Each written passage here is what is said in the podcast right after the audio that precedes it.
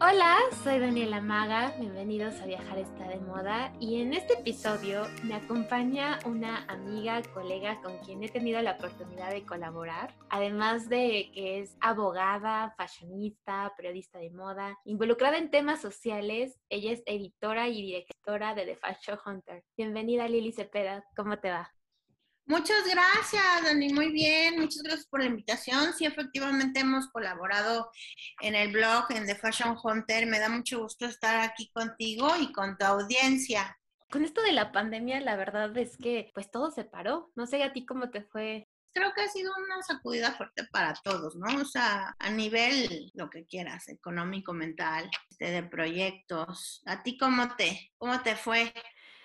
A mí la verdad sí fue una sacudida muy grande porque no había dejado de trabajar. Claro que había pausas que me hacía para poder viajar, pero realmente no, no paraba. Se pararon proyectos, se cancelaron, o sea, de verdad ha sido una locura creo que para mí fue como un momento en el que tuve que resurgir. Y es ahí donde me di cuenta que amaba mucho viajar y que una de las cosas que más me apasionaban era la moda y los viajes. Y entonces es como sale en esta pandemia, viajar está de moda, exponiendo no solo personalidades como tú, sino el talento que existen, que, que tenemos aquí en México. Y creo que siempre con la bandera de promover la moda nacional. Pero bueno, parece que ya ahí vamos viendo la luz verde.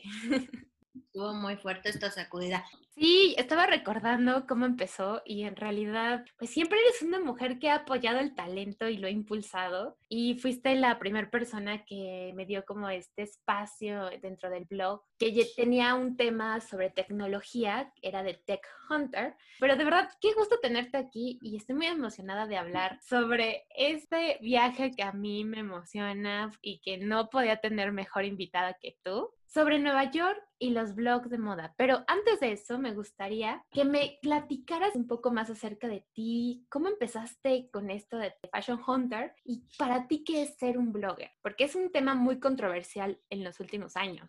Yo soy abogada, como lo dijiste, y me dedico al derecho ambiental, es decir, a cuidar eh, el impacto ambiental que genera la industria para hacerlo más sustentable y menos agresivo, ¿no?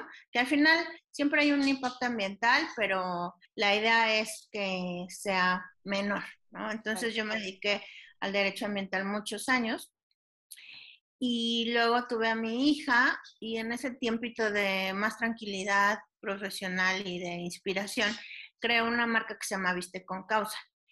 Viste con Causa es bueno, al menos así lo mencionaron varios medios, de las primeras marcas social y ecológicamente responsables en México. Esto ya tiene, pues va para 11 años. Viste con cosas prácticamente eran bolsas de reuso.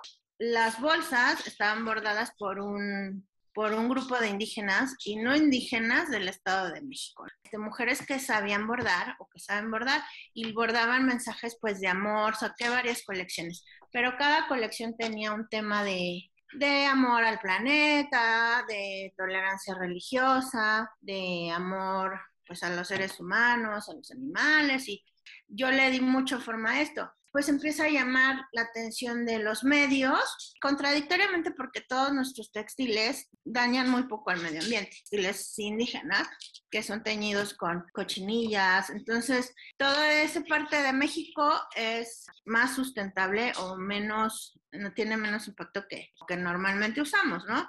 Pues así entro yo al mundo de la moda, siempre con una bandera sustentable y empiezo con viste con causa en redes. Okay.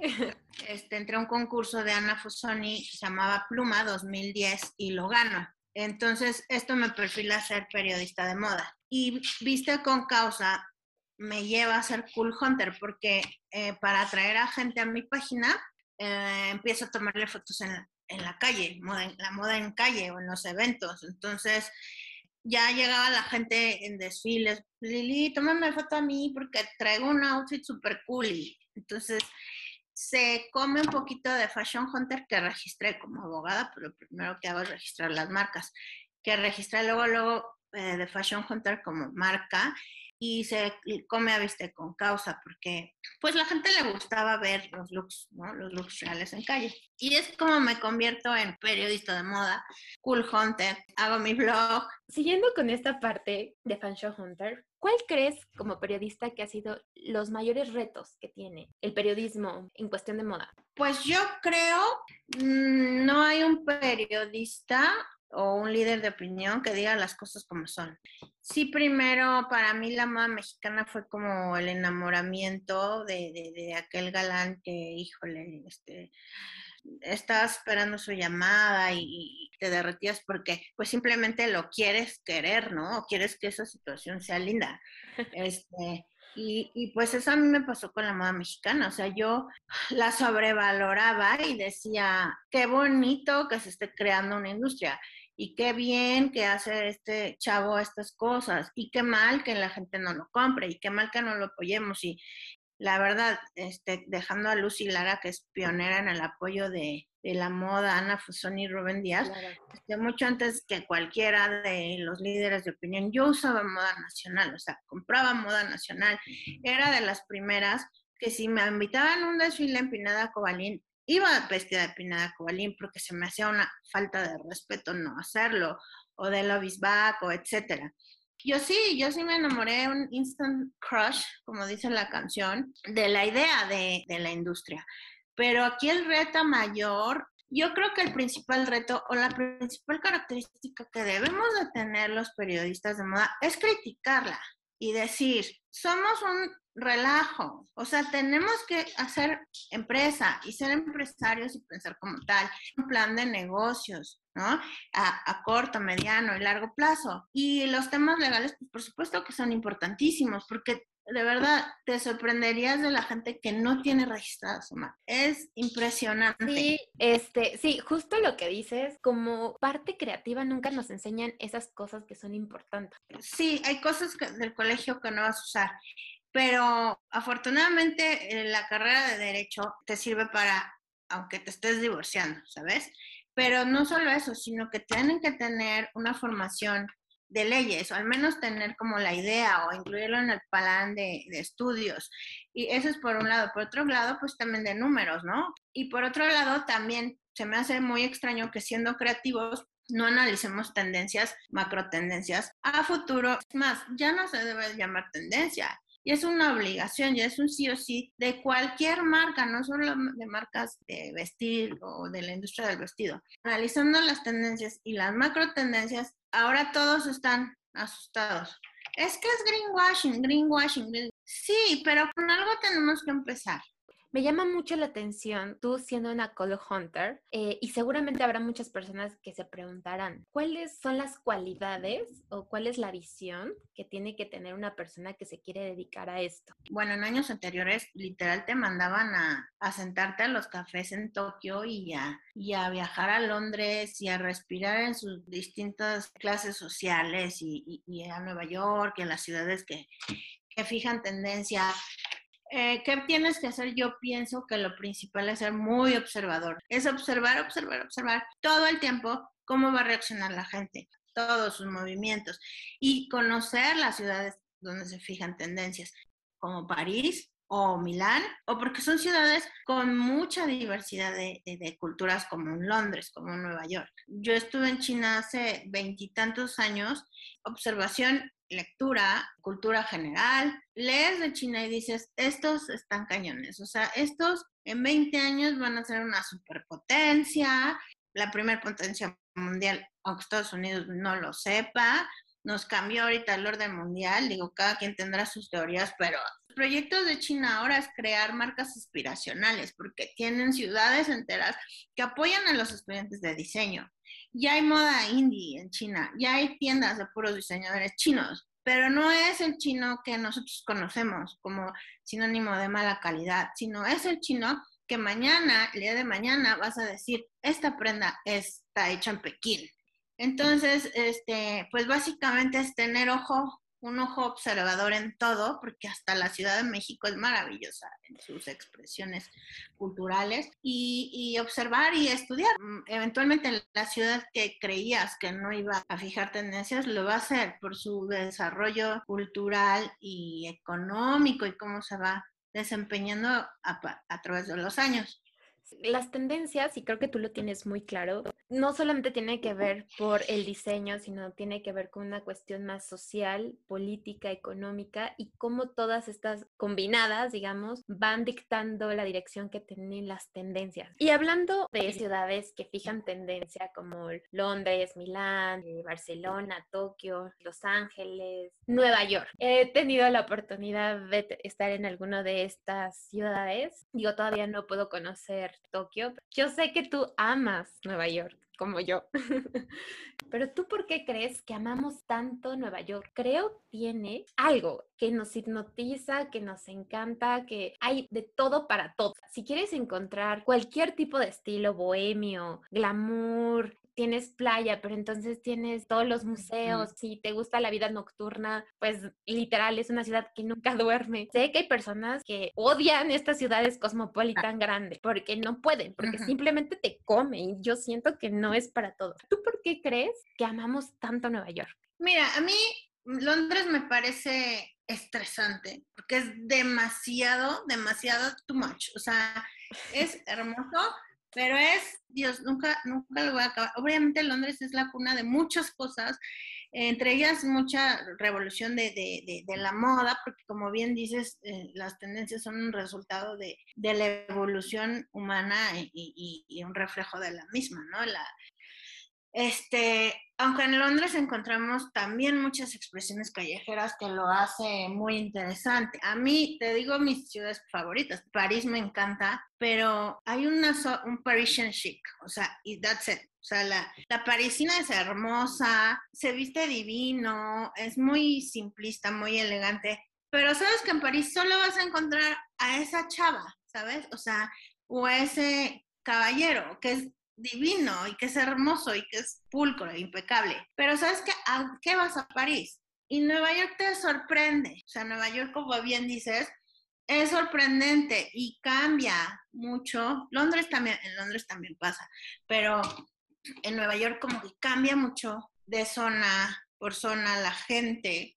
Este, Brooklyn es un semillero de tendencias, las tendencias, muchas tendencias mundiales surgen en Brooklyn porque la gente trae una evolución muy cañona, porque yo percibo al londinense fuera de los eh, migrantes o emigrantes, eh, muy ya hecho y muy clásico y muy así, pero el New Yorker es gente de lucha, o sea, el New Yorker es como decía Chabela Vargas, no hace donde se le dé la regalada gana, ¿no? Como el mexicano, el New Yorker se va haciendo ahí se, Nueva York se ha hecho de, gente que, salió sufriendo de su, país, los judíos.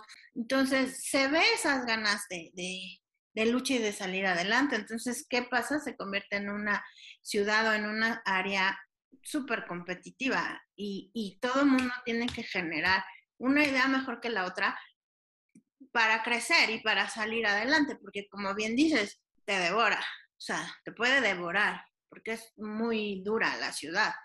Pero eso es lo, rico de Nueva York. O sea que en París sabes a lo que vas. Son, dos ambientes muy distintos. Ahora que estaba, estabas platicando, recuerdo, París a mí me pareció, pues sí, una ciudad muy impecable. Como dices, las parisinas, creo que lo que aprendí es que la belleza viene desde, desde dentro, digamos, y cuidan muy bien como su piel, eso usan muy poco maquillaje porque resaltan como sus atributos a través del cuidado interno, ¿no?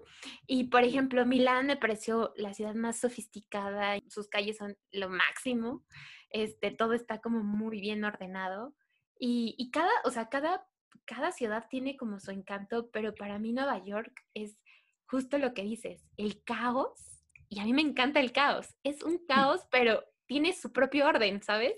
Y, y sobre todo es como la puerta a todos los ciudadanos del mundo, o sea, ahí no hay fronteras, porque bien puedes conocer una persona coreana, una persona que viene de Puerto Rico, una persona que viene de Colombia, de México, de, Europa, o sea, en realidad es una cuna de, de, muchísima gente y claro que eso alimenta las tendencias y un choque como de estilos y demás, ¿no?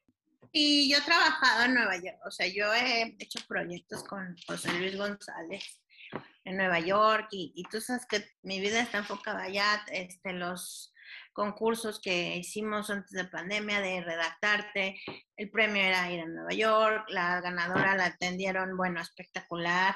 O sea, de verdad hago proyectos para tener el pretexto de estar en Nueva York volvemos a la comparación del novio. Es como ese novio super harsh que así, pero lo amas y, malo y no te lo puedes dejar porque es muy sorprendente. O sea, es tóxico.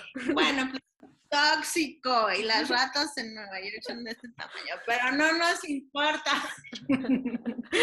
Oye, hablando de, Nueva York, quiero que, que, nos platiques este nuevo proyecto que traes, padrísimo, inspirado en, para todos los que les encanta la serie de Sex and the City. Cuando Lili me platicó eh, a grandes rasgos, la verdad es que me voló la cabeza y dije, apuntada. Quiero que nos platiques de Friends and the City Bueno, yo crecí prácticamente con Sex in the City, ¿no? Y como que cada quien agarró su personaje, y, o sea, yo la vi en tiempo real, tú eres mucho más chava. Y, y, cada quien agarró el personaje y nos sentíamos como muy identificadas, sobre todo las que no nos casamos antes de los 30.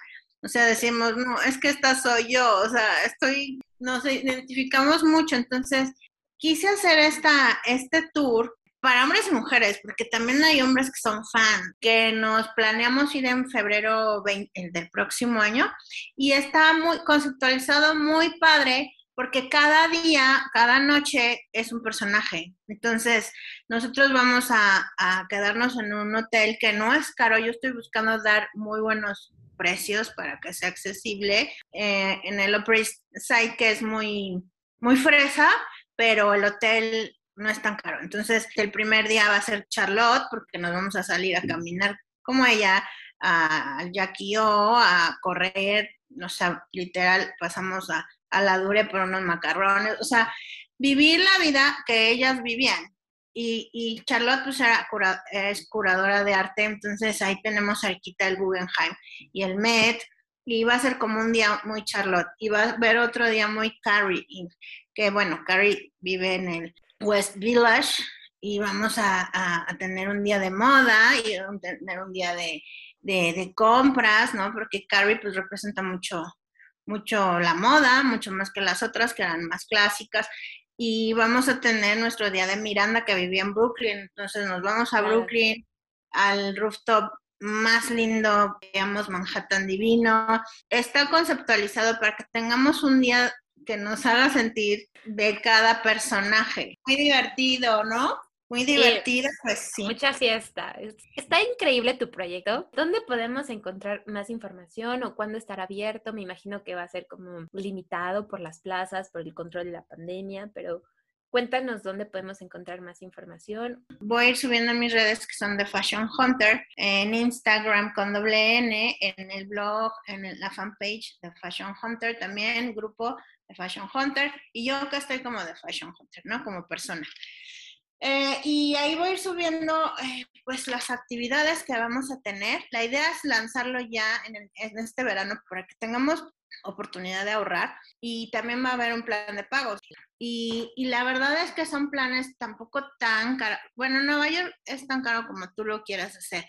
Sí va a haber un límite de personas y pues ya este, estén pendientes de las redes para que vayan viendo la organización, el itinerario y la información de costos y contrato. Pues ahí está para las personas interesadas en, en este gran, gran proyecto Friends and the City en Nueva York. Yo soy súper fan y, y para que vayan ahorrando. Entonces ahí todavía estamos a tiempo para sigan en las redes sociales, en Instagram y en Facebook, arroba The Fashion Hunter, así como suena. De todas maneras, en la descripción del podcast yo lo dejo. Y pues quiero agradecerte, Lili, por, por tomarte el tiempo y esta plática de echarnos este cafecito. La verdad es que siempre es un gusto hablar contigo, colaborar contigo y muchísimas gracias por estar aquí. No, pues muchas gracias. Nos faltó tiempo para hablar de ciudades que fijan tendencias, en fin. Muchísimas gracias, Lili. Cuídate mucho, te mando un abrazo. Muchas gracias por tenerme y aquí a tus órdenes y de tu audiencia. Felicidades por el nuevo proyecto, echarle ganas porque sí estuvo bien pesado, pero mira que todos tenemos, nos salieron a las como maléfica y de ahí tenemos que irnos para arriba. Un abrazo, corazón, te quiero y gracias por permitirme estar en tu espacio. Gracias. Ella es Lili Cepeda. Gracias por estar aquí Viajar está de moda.